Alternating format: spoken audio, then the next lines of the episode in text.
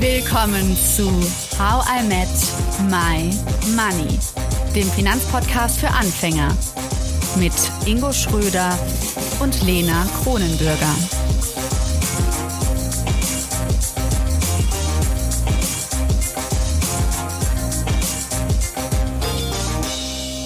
Hallo Ingo. Hallo Lena. Weißt du noch, was wir heute machen, was ich heute machen werde? Nee, äh, helf mir noch mal kurz bitte.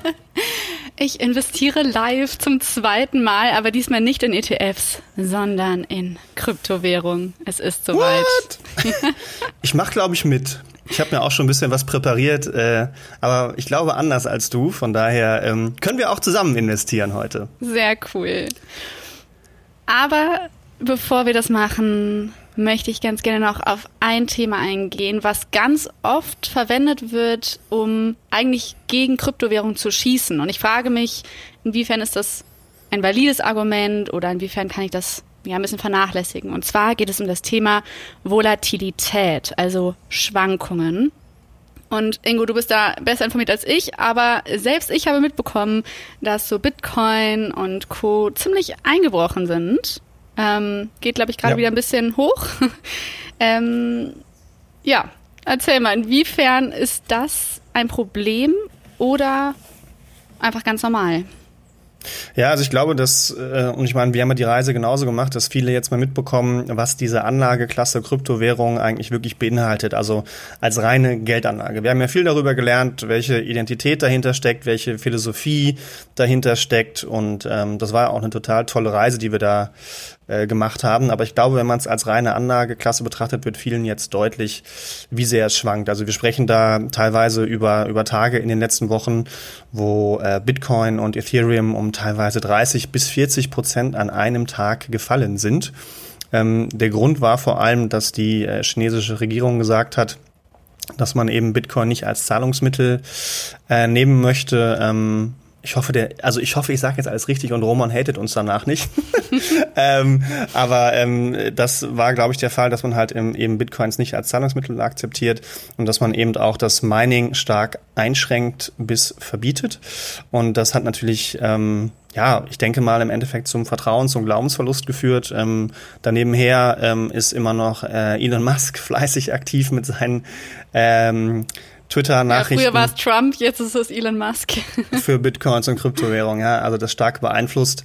Und ich glaube, ähm, was man da halt merkt, ist, dass wenige Nachrichten diesen doch recht jungen Markt sehr stark beeinflussen können. Und ich meine, so eine hohe Schwankung entsteht im Endeffekt ja dann dadurch, wenn viele Anleger sagen, jetzt gerade wo es runtergegangen ist, okay, ich habe große Gewinne gemacht und verkaufe jetzt zum Beispiel wieder. Ne? Also das passiert ja dadurch, wenn viele ihre Chips vom Tisch nehmen im Endeffekt. Und ähm, ich glaube, das muss jedem, auch uns bewusst sein dass wenn man halt in so einem Markt investiert, dass das nicht die normalen Schwankungen hat, ähm, wie, also selbst im Corona-Crash hatten wir ja Tagesschwankungen von 5, 6 Prozent, ne? also maximal vielleicht mal 7, 8 Prozent. Und das ist schon sehr extrem für einen Aktienmarkt an Tagesverlusten. Aber wir sprechen hier bei Kryptowährungen teilweise um 30 bis 40 Prozent bei den schon gestandeneren Kryptowährungen wie Bitcoins und Ethereum. Ne? Wir sprechen jetzt ja gar nicht über kleinere.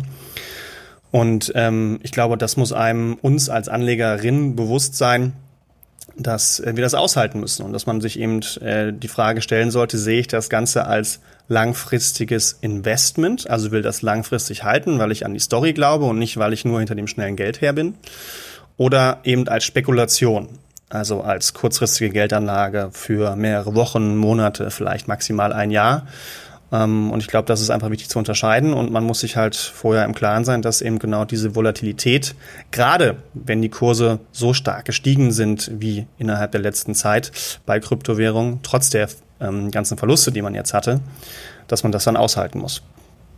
Ja. Ich habe aber auch gelesen, dass der, das Wort ist jetzt super, Volatilitätsindex immer weiter runtergeht. Also die Schwankungen ja in den, in den letzten Jahren immer mehr, hm, also nicht mehr so stark ausgefallen sind. Ist es einfach generell so, dass der, also Bitcoin und Co., dass es trotzdem noch so klein ist und deswegen so sehr schwankt? Oder wie kommt es, dass zum Beispiel jetzt, wie du eben gesagt hast, der Aktienmarkt nur so bei 6, 7 Prozent mal höchstens hoch und runter geht? Ich glaube, weil man mehr Marktteilnehmer hat an der Stelle. Und ähm, das ist, glaube ich, der Grund. Jetzt ist ein Hubschrauber mit mir hier im Hintergrund.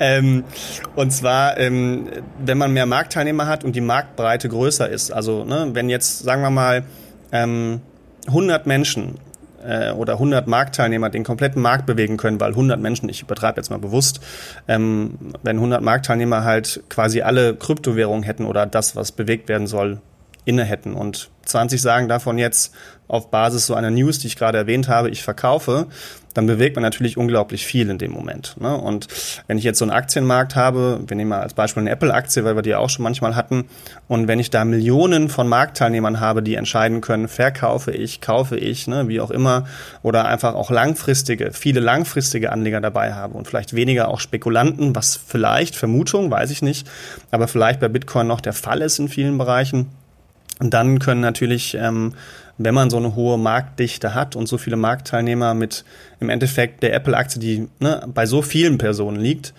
ähm, da ist die Volatilität natürlich deutlich geringer, als wenn ich halt so ein Asset habe wie ähm, so eine Kryptowährung, ob es jetzt Bitcoin, Ethereum ist, wo es in weniger Händen liegt und vielleicht auch in Händen, die nicht alle, wie die Jungs, die wir schon kennengelernt haben und die und die und die Damen, ähm, die so langfristig in Kryptowährungen investieren, sondern viele halt vielleicht auch eher kurzfristiger spekulieren und dann nimmt man natürlich auch mal schneller seine Chips vom Tisch. Mhm. Ja, du hast schon die größte Frage eigentlich aufgeworfen.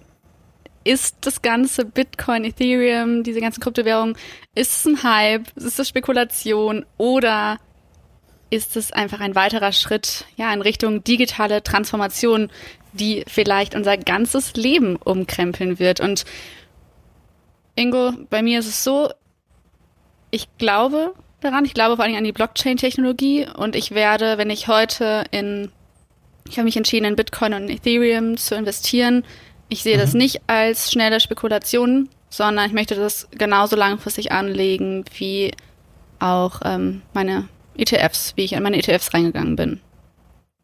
Ja, ich glaube, das ist, also sehe ich genauso. Ich meine, wir haben die Reise ja an der Stelle zusammen gemacht. Ich kannte mich ja vorher vielleicht einen Ticken mehr aus als du in dem Bereich, aber auch nicht viel.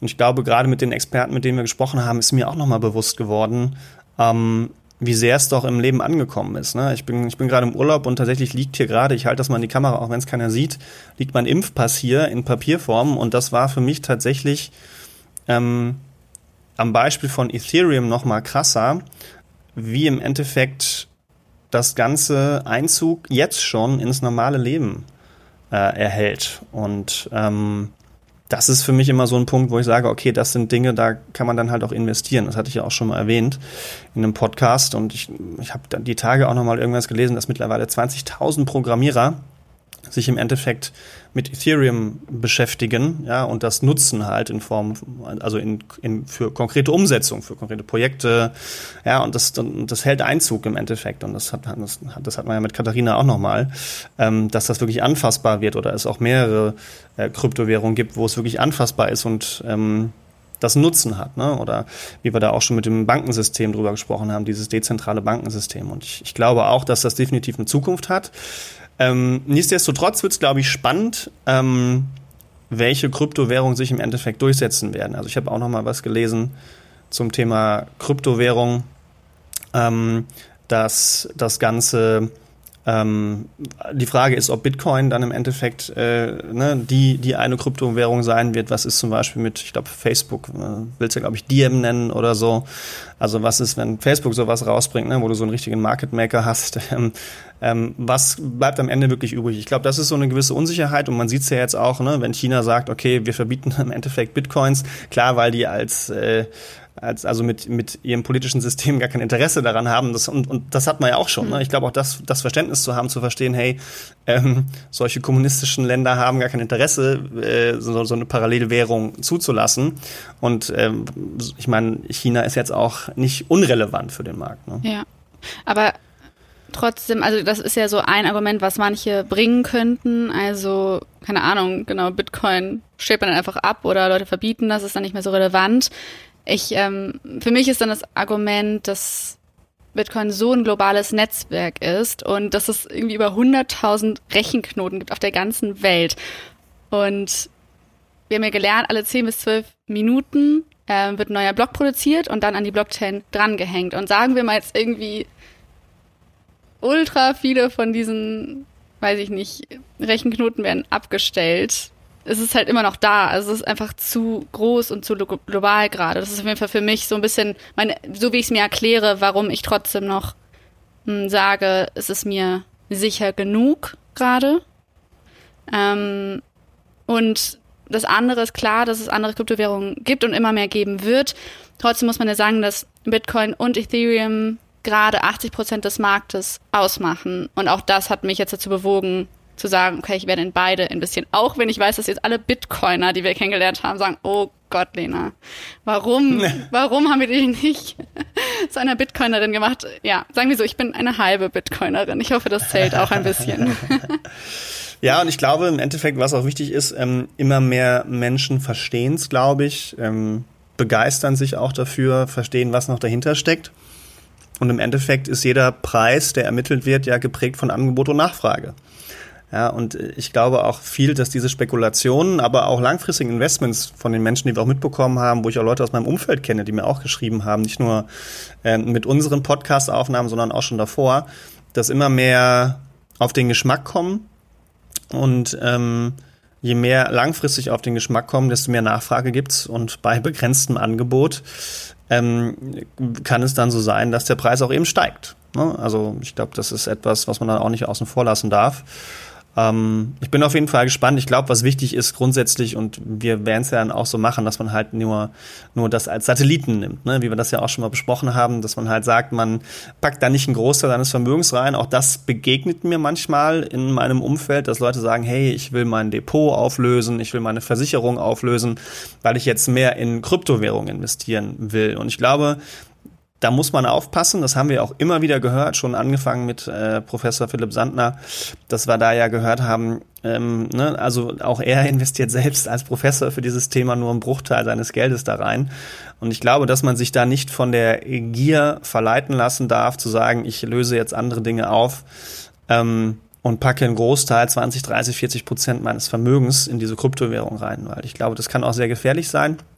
Und daher ähm, packen wir ja nur einen Bruchteil äh, unserer, unserer Kohle in Kryptowährung rein und ich glaube, das ist auch wichtig zu wissen. Also meiner Meinung nach. Ja, nee, ich bin grundsätzlich bei dir und trotzdem habe ich dir auch schon im Vorfeld, wir haben ja bei WhatsApp schon geschrieben und ja, ich finde es gut, dass wir das Core-Satellite-Prinzip anwenden, also wirklich nur sagen, okay, man nimmt, oder grundsätzlich das vielleicht auch als Empfehlung rausgeben, so, was du gerade gesagt hast, fünf Prozent vielleicht und nicht irgendwie jetzt all sein Geld rein. Ich habe mich ja trotzdem für eine größere Summe heute entschieden. Also, ne, alle wissen ja wahrscheinlich noch, die uns, äh, die nette Community, die mit mir teilweise ja sogar investiert hat. Ich habe 3000 Euro investiert in ETFs und ich möchte heute insgesamt 2000 Euro investieren und das ist eine Menge Geld. Für mich auf jeden Definitiv. Fall. Ähm, und vor allen Dingen auch mehr als fünf Prozent, ne, Ingo? Also ich meine, aber das liegt daran, dass ich, wie du auch schon gesagt hast, also ich sehe auch die Anwendung in unserem Alltagsleben und ich habe das Gefühl, dass, dass wir der Zukunft irgendwie damit sehr viel näher kommen. Und ich möchte lieber das jetzt investieren, aber ich werde nicht zum Beispiel bei ETFs mache ich es ja mit einem Sparplan, dass ich monatlich weiter investiere. Das werde ich nicht machen. Ich habe jetzt mein gespartes Geld, werde ich heute investieren und dann lasse ich es auch so. Erstmal. Mhm. Und, und, und wo machst du es jetzt? Ich meine, wir haben ja viele, viele Möglichkeiten bekommen. Äh, wo, wo wirst du ja, jetzt anfangen? Oh Gott, hör auf, da war ich auch, ich war echt, ich habe sehr viel überlegt, weil eigentlich wollte ich, um ganz ehrlich zu sein, ich wollte eine coole Bitcoinerin werden, die jetzt ihren Private Key zu Hause hat und alles so selbst macht. ja, aber ich, ähm, gut, das kann man immer noch machen mit dem Ledger, aber ich habe mich doch jetzt für die Börse Stuttgart für Bison entschieden. Einfach weil ich gerne diese Absicherung haben möchte, in dem Sinne, dass ich nicht ganz alleine verantwortlich sein möchte, dieses Passwort mir zu merken oder dass es mir nicht geklaut wird. Und ich meine, wer mich kennt, weiß, ich bin echt besser geworden in den letzten Jahren. Ich dauert meine irgendwie Bankkarte und Schlüssel zu verlegen, aber es ist mir häufig genug passiert. Es ist einmal so gewesen, dass ich mit meiner Geburtsurkunde zum Amt musste, weil ich gleichzeitig Reisepass und Ausweis verloren hatte. Traurig, ich weiß. Ähm, dann hat meine Mutter ein erstes Wörtchen mit mir geredet, da war ich schon erwachsen. Da dachte ich, okay, soweit ist es gekommen, ich muss was ändern. ähm, das heißt, ja, ich sollte es können, auf einen Private Key aufzupassen, aber mir ist nicht ganz wohl dabei. Und ich glaube, das ist ja auch trotzdem beim Investieren. Jeder muss für sich selbst entscheiden, mit was er sich wohlfühlt. Und ich fühle mich jetzt ähm, ja mit etwas regulierterem wohler, was nicht heißt, dass äh, ihr da draußen, falls ihr investieren möchtet, das nicht doch auf eigene Faust machen könnt. Und äh, die letzte Folge mit Sven hat ja auch gute Möglichkeiten aufgezeigt, wie das geht. Ja, definitiv. Ich habe mir ähnliche Gedanken dazu gemacht wie du. Ähm, ich bin da meistens eher praktisch orientiert, muss ich sagen. Das heißt, ich äh, suche den Weg des geringsten Widerstandes und schaue, was ich schon habe. Und ich habe ja auch Depots bei Scalable und bei Trade Republic und ähm, habe mich im Endeffekt auch für Trade Republic entschieden, weil ich sage, okay, ähm, für mich ist es tatsächlich eher eine Spekulation an der Stelle. Ich fand den Weg und die Ideologien dahinter total spannend und ich verstehe auch zu sagen, ich äh, will im Härtefall das Ding physisch bei mir haben, weil nur dann hat es noch wirklich den Wert, ja, und nicht, wenn jemand anders noch dazwischen steht.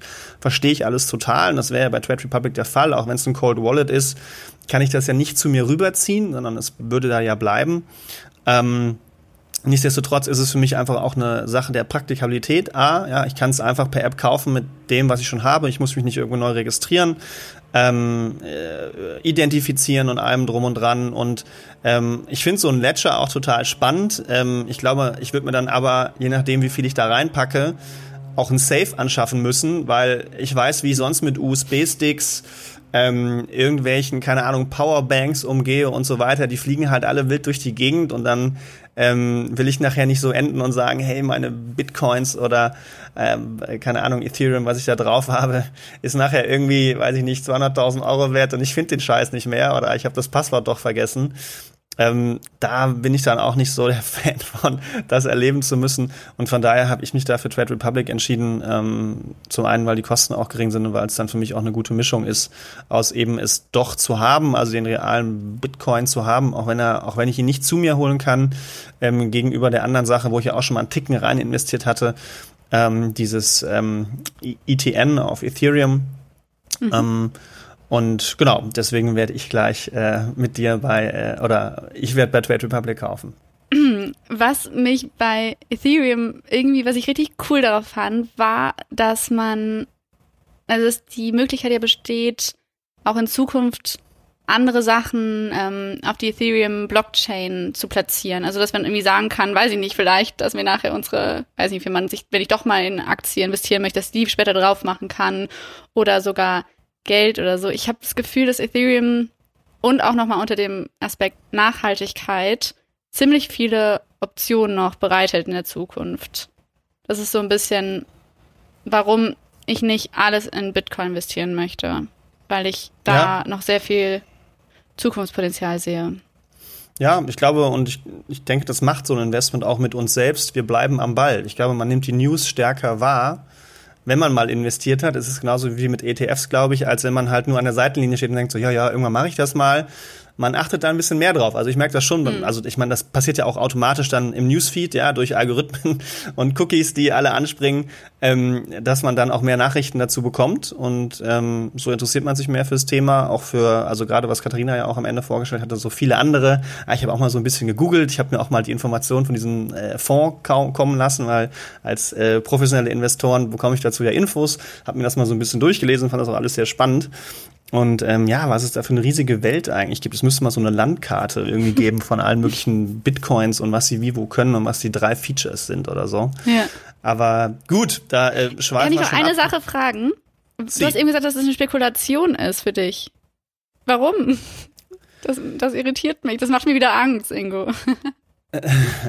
ähm, ja, weil, also Spekulation im Verhältnis zu zu dem, wie ich sonst investiere. Also zum Beispiel in ETFs und so weiter. Also das ist für mich deutlich planbarer, als wenn ich jetzt mein Geld in Bitcoins und Ethereum reinpacke. Also ich plane es ähnlich wie du. Ja, also vielleicht habe ich mich falsch ausgedrückt. Ich habe es ja vorhin auch anders definiert. Also ich plane auch langfristig zu investieren. Also es, es ist für mich auch, auch ein Investment, aber deutlich spekulativer als wenn ich jetzt in ETFs investiere. Und ähm, das, ich weiß, das sehen jetzt die, die, die Krypto-Fanatiker äh, anders, ähm, aber für mich ist es immer noch eine größere Spekulation und man sieht es ja auch an der Volatilität, auch wenn sie zurückgeht, dass es eben eine andere ist als ähm, bei ETFs. Und genau. Ja, es ist ein bisschen auch so dieses, was, was ich jetzt investiere, das könnte einfach weg sein. Das ist irgendwie schon ein krasseres Gefühl, während ich bei ETFs einfach weiß, okay, ich warte zwölf Jahre ab. es wird schon. Oder? Ja, also das ja. ist es ja auch das Gefühl. Ein krasses, schon so ein Unsicherheitsgefühl, aber auch so ein bisschen so, als ob ich so einen Schritt in so eine neue Welt wage. Und Voll. das macht mich ultra glücklich und es hat mich auch wach gemacht und ich habe das Gefühl, dass wir so viel gelernt haben, was, wofür ich total dankbar bin, jetzt für die Reise, die wir jetzt mit Krypto gemacht haben. Total, es ist wieder ja. wie im ETF, wie im, wie im Geldanlagebereich, man lernt einen neuen Teil von sich kennen. Gut, also schmeißen wir die Apps an. Ich die Bison-App, du Trade Republic. Jawohl. Und nochmal hier an dieser Stelle keine Kaufempfehlung. Das sind Ingos und meine privaten Investitionen. Wir möchten keinen dazu verführen, das uns nachzumachen in jeglicher Art und Weise. Ich fange mal an. Ich bin bei Trade Republic und habe hier gerade draufgeklickt. Also ich will jetzt hier Bitcoins kaufen.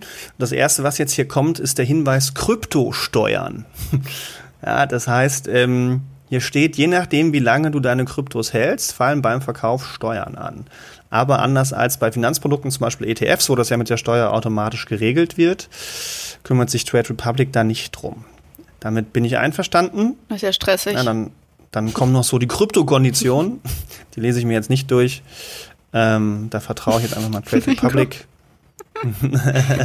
Und jetzt kaufe ich mal für 1000 Euro kriege ich 0,0298 Bitcoin. Und ich drücke mal drauf. Wie heißen die nochmal? Die kleinen? Satoshi. Satoshi, Oder? stimmt. So war's. Mhm. So, und es, es schwankt immer fleißig hier. 996 kann ich kaufen, 957 kann ich kaufen. Ich habe noch nicht genügend Kenntnisse zu handeln, aber ich möchte trotzdem, ja, möchte ich. So, Face ID gescannt. Die Kauforder wurde ausgeführt. Ich bin stolzer Besitzer von 0,0298 Bitcoin. Für 1000 Euro. Oh Gott, okay. Cool. So, Lena, Yay. your turn. Ingo.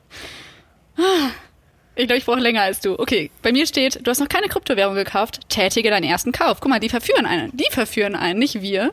Mhm. Okay, Kryptowährung kaufen. So, jetzt äh, gibt es hier, wie wir schon gelernt haben, bei, wir haben ja im Insta Live mit der Börse Stuttgart gequatscht und äh, da haben wir gelernt, es gibt gerade aktuell fünf Kryptowährungen, die die ähm, Bison-App hat. Demnächst werden aber noch mehr dazu kommen. Ich entscheide mich jetzt zum einen für Bitcoin erstmal. Kaufen. Okay. So, was mache ich jetzt, Ingo? Zehn, soll ich denn den Kaufpreis trage ich ein, ne? Genau, und die Summe wahrscheinlich, ne? 1000, also Bitcoin steht Bitcoin Kaufpreis. Ein Bitcoin 32.995 Euro. Es wechselt auch wirklich die ganze Zeit, das ist krass. Es geht ganz schnell hoch und runter. Okay. Ich möchte dir das nochmal zeigen in die Kamera. Ich habe so Angst. Ein Macht das Sinn? Sieht gut aus. Okay. Okay, senden.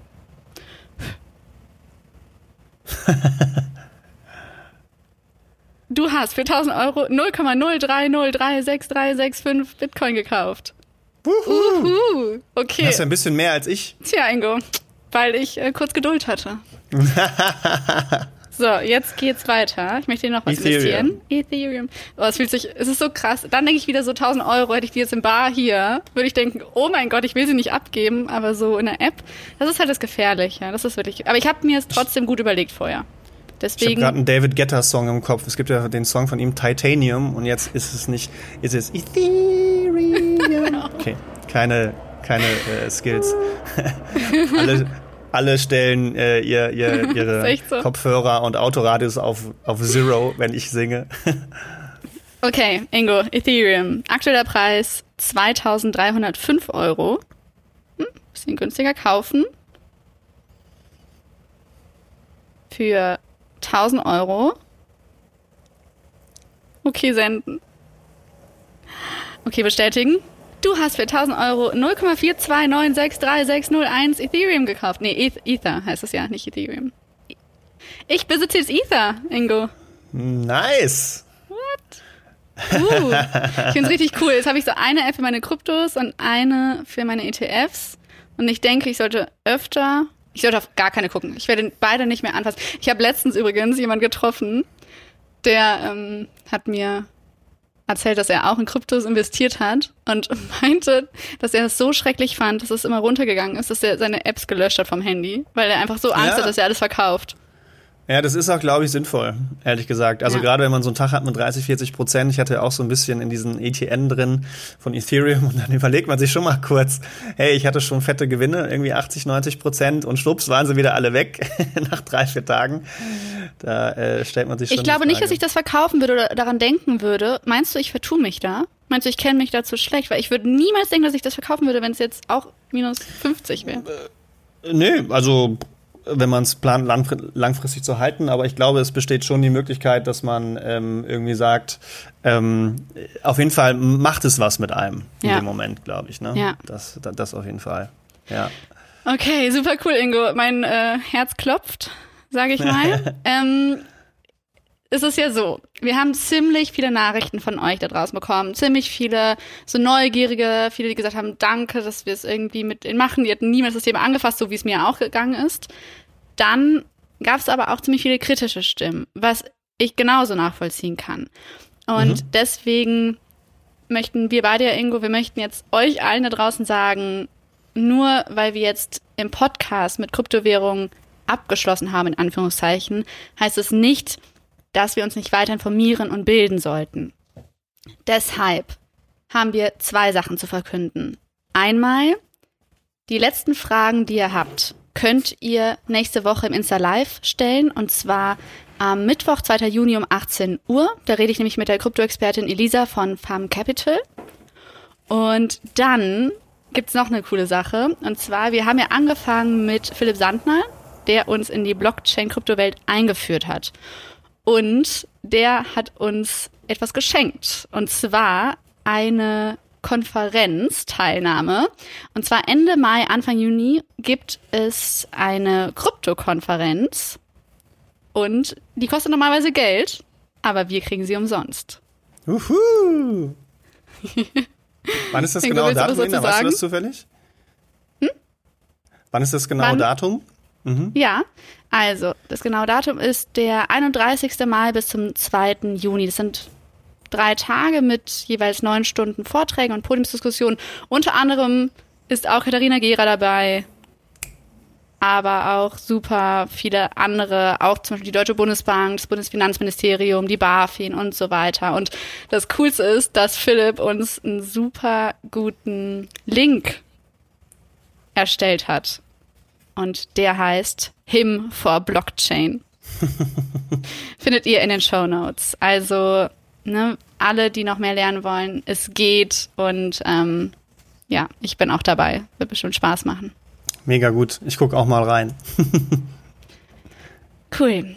So, ihr Lieben, nach dieser aufregenden Folge würde ich sagen, Ingo und ich müssen uns erstmal entspannen.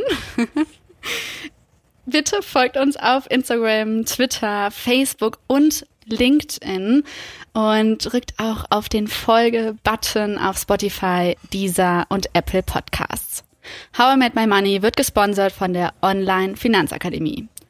Und nächsten Montag, Ingo, geht es mit einer neuen Reihe weiter, weil wir haben oft gehört, was haben wir oft gehört, Ingo? Ja, Ingo schmeißt da mit den Tausendern rum, die Lena jetzt auch schon.